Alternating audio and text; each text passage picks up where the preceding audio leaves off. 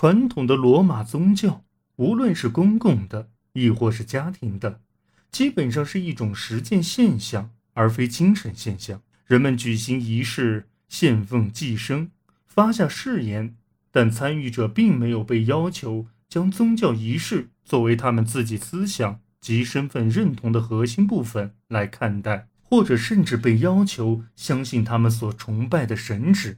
在古代的罗马。既没有具有超凡能力的个体宣称自己具有特殊的精神权威，也没有先知或圣人，既没有圣经，也没有使人得到安慰的关于人死后的生活故事。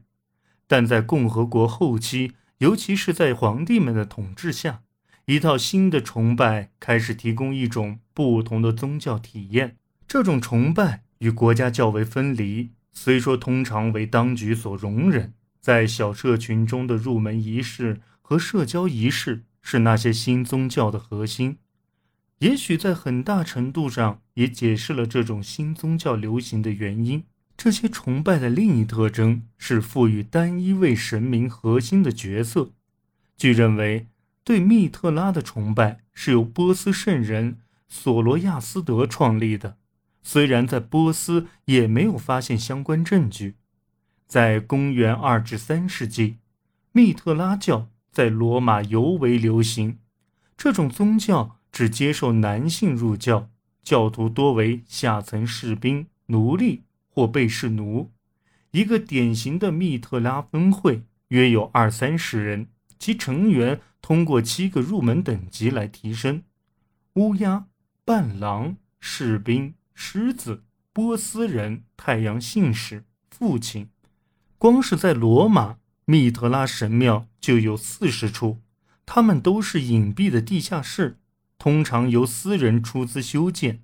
在别的地方，密特拉神庙常常出现在军营中，在洞穴的一端总是有密特拉正屠杀公牛献祭的崇拜画面，周围围绕着许多与黄道十二宫有关的符号。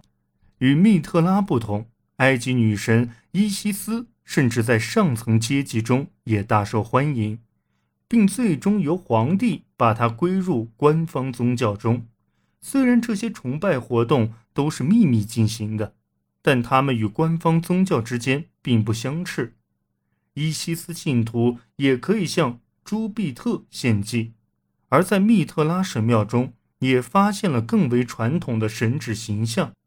只有外来的神明。要求享有排他的权利，其崇拜者只能独尊其一位时，矛盾才会产生。与罗马一样，朱迪亚地区是宗教与政务相互缠绕的又一例子。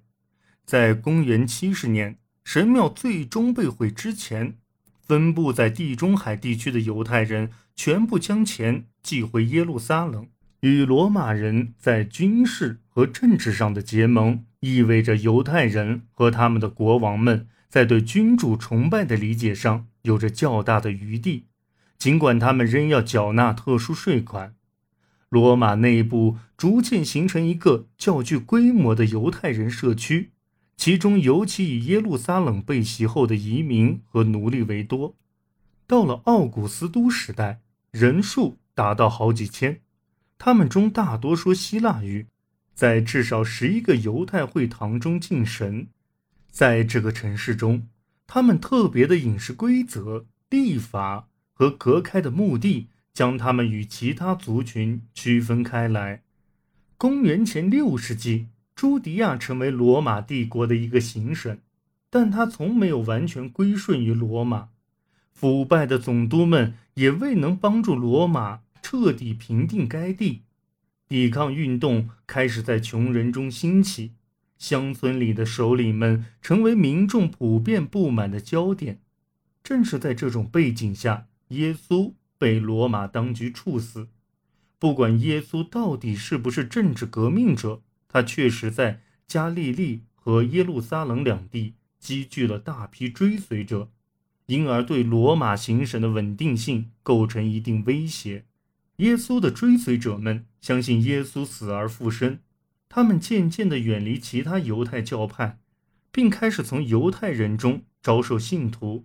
基督教传遍了所有地中海城市，尽管它的规模还很小，其信徒又多为社会下层人士。在罗马，基督教起初并没有引起统治者的关注，只有一桩臭名昭著的事件是个例外：尼禄武断地让基督教徒当了公元六十四年发生罗马大火的替罪羊，处死了大批基督徒，把他们扔给猛兽。或者当做他的花园里的火把来燃烧。基督徒只忠于一位神，他们的信仰不允许他们再敬奉别的神明。这样一来，他们与罗马人的宗教包容性和多神论便不能相安无事了。他们常常拒绝以皇帝的守护神之名起誓，因此他们对皇帝的忠诚便遭到质疑。尽管如此。在公元三世纪中叶以前，罗马当局对基督徒的迫害还是相当有限的，而且往往与特定的地区环境有关，而不是出于帝国的政策。记录在案的殉道者名字总共只有几百个，尽管这些殉道者在被处死的前夜所写的殉道文令人印象深刻。公元二百零三年。北非的一群基督徒在被处死前，还被扔进圆形竞技场中，受到野兽的攻击。他们当中就有圣培培，在他的殉道文中，他描写了对新宗教的信仰是如何引领他经受住考验的。殉道者对于基督教来说起到了树立榜样的作用，他们鼓励人们皈依基督教。有助基督教获得更多的支持和同情。大约就在圣培培殉道期间，主教特笃良称殉道者的鲜血灌溉了教会的种子。公元前三世纪，在皇帝德西乌斯和戴克里先的统治时期，帝国的价值观处于严峻的压力之下，更多基督教徒因拒绝参加帝国宗教和军事组织而被监禁。处死，但在君士坦丁大帝任内，情况发生了改变。公元三百一十年，君士坦丁在获得吉诏后，开始敬拜基督，授予基督教徒和教士法律特权。他修建了许多教堂，给予基督教声望及官方承认，从而启动了使基督教成为帝国的官方宗教的进程。